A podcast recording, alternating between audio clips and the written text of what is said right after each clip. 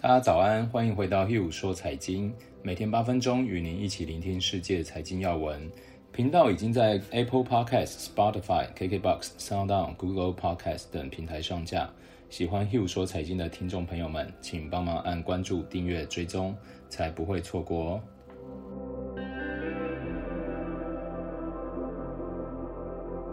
大家早安，我是 Hugh，今天是十月二十二号。先跟大家一起来看看一下昨天的欧美股市。昨天美国股市震荡收低，因为白宫和民主党虽然接近达成一项刺激方案协议，但暗示不太可能在大选之前成为法律。标普五百指数小幅走低，全天围绕着刺激协议谈判涨跌不定。昨天就有一家投资公司的主管说：“你看今天的交易就像用激光笔逗猫一样。”佩洛西中午说他对交易感到兴奋。两分钟后说，他认为不会达成交易，而市场就是跟着佩洛西的谈话来做反应。昨天的能源股跌幅是比较多，因为油价昨天跌破每桶四十美元。那我们来看一下大盘数字哦，昨天标普五百指数是小跌零点二二个 percent，收在三千四百三十三点。纳斯达克综合指数是小跌零点一一个 percent，收在一万一千六百六十五点。道琼工业指数是跌零点三五个 percent，收在两万八千两百一十点。昨天的这个上涨下跌比例大约是七十比三十，上涨的股票占七十趴，下跌占三十趴，所以股市状况是还健康的哦。但是我们看到，就是标准普尔五百，假如我们用十一个类股来看的话，昨天只有通讯服务跟核心消费是上涨的。那跌的比较多的是能源类股，因为昨天这个油价出现比较大的修正，来到三十九块，现在是三十九块九几。昨天表现比较好的是社群媒体哦，因为 Snap 发布强劲的财报后，整个社群媒体板块表现都不错，Twitter 跟 Facebook 都上涨超过五个 percent 哦。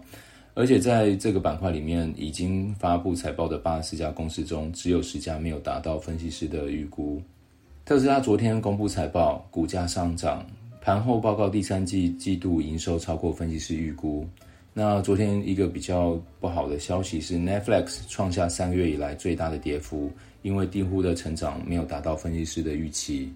接下来中概股的部分，纽约梅隆银行中国 ADR 指数昨天下跌零点五个 percent。昨天有一家比较大的教育机构跟谁学是下跌了三十点八个 percent，创下上市以来最大的跌幅，收在近四个月以来的低点，七十七十一点二三美元。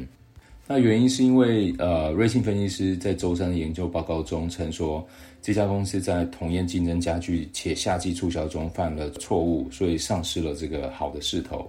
那跟谁学的下跌带动了其他一些教育类股的下跌，像普兴教育跌了八点二个 percent，友道下跌了十二点五，好未来下跌了六点七，好都创下了近半年以来最大的跌幅哦。那我们也可以借此看到，当一个板块里面的个股被分析师们调降这个评级，很容易就带动整个板块出现一起的修正。接下来我也要跟大家分享一下两则我自己觉得蛮感兴趣的要闻哦。啊，那这两则分别是关于企业创纪录的 IPO，还有企业创纪录的这个债务违约重组。一家企业从首次 IPO 一片欢欣鼓舞、前景看好，到后期营运不善，被迫整顿重组，发展总是会起起落落。但今年在众多因素符合的状况下，很有可能同时出现创纪录的 IPO 和创纪录的企业违约，因此特别想分享给大家。首先，关于债务违约，布莱德公司表示，全球重组需求规模可能会超过2008年金融危机后触及的高点。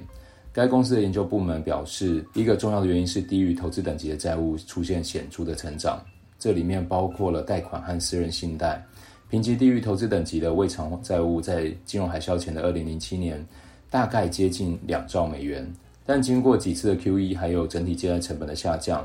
大家纷纷举债，市场上资金腐烂。到了今天，这种所谓“垃圾等级”的未偿债务已经翻了一倍多。我们看到的数据已经达到了五点三兆美元，这是一个非常惊人的数字哦。而今年的疫情导致很多公司收入中断，营运承受压力，企业底值也相对变得脆弱。贝莱德并不是针对公司倒闭风险发出警告的唯一一家公司哦。尽管整体利率较低，但第三季美国公司破产情况仍创下同期最糟。报告中指出，尽管支持性的财政和货币政策帮助公司筹资资金并降低借贷成本，但并不是所有借款人都能平等的从中获益。很多小型的公司仍缺乏进入公开市场的渠道。接下来，我们来聊聊 IPO。讲到 IPO，有些人就会想到去年的沙乌地阿美，或者是我们曾经提到的瑞幸咖啡。那现在市场全焦点都放在打造支付宝的蚂蚁集团身上。马云的马云集团首次公开 IPO 已经获得香港证交所批准，让这家中国科技金融巨头距离成功上市又更进一步。根据彭博表示，蚂蚁集团的港交所上市聆讯已于周一举行，且已经收到具信推进的信函。接下来，蚂蚁集团仍需就上海 IPO 这部分在中国证监会完成注册，因为该公司寻求通过在香港和上海两地同步上市，希望透过这次 IPO 将。蚂蚁集团额外发行的十趴新股，那这十趴新股预估将可以募集到三百五十亿美元，这样的规模是非常大的。它将刷新去年沙乌地阿美创下两百九十亿美元的世界纪录。这项纪录它代表的不仅仅是逐渐不被重视的港交所的一个希望，并且在这个目前中美政治紧张局势上，提醒投资人，其实香港还是可以成为国际金融中心的重要地位。目前蚂蚁集团的募资状况非常好，显示投资人对于该公司的期望和热情。在彭博电视的一次访谈中，参与的投资机构经理人认为，中美紧张局势对于蚂蚁集团的基本面影响是有限的，在成长和竞争格局上没有明显的弱点，这使得 IPO 后的企业估值可能至少达到两千八百亿美元，这样的数字将比美国银行还要大，甚至是花旗银行的三倍哦。接下来再跟大家分享一下一些经济要闻哦。呃，联准会褐皮书显示，经济呈现轻微到和缓的成长态势，但是呃，不同的产业区块复苏并不平衡。中国央行行长易纲表示，明年 GDP 增速回升后，宏观杠杆率将会更稳一些。摩根士丹利表示，若大选的不确定性导致股市大跌，这是一个很好的买入机会。离岸人民币将尽数收回贸易战以来的失地。英国同意与欧盟重启脱欧贸易谈判。以上就是今天 Hugh 说财经。在美国上市的中国企业这两年的确受到很多来自监管的打击。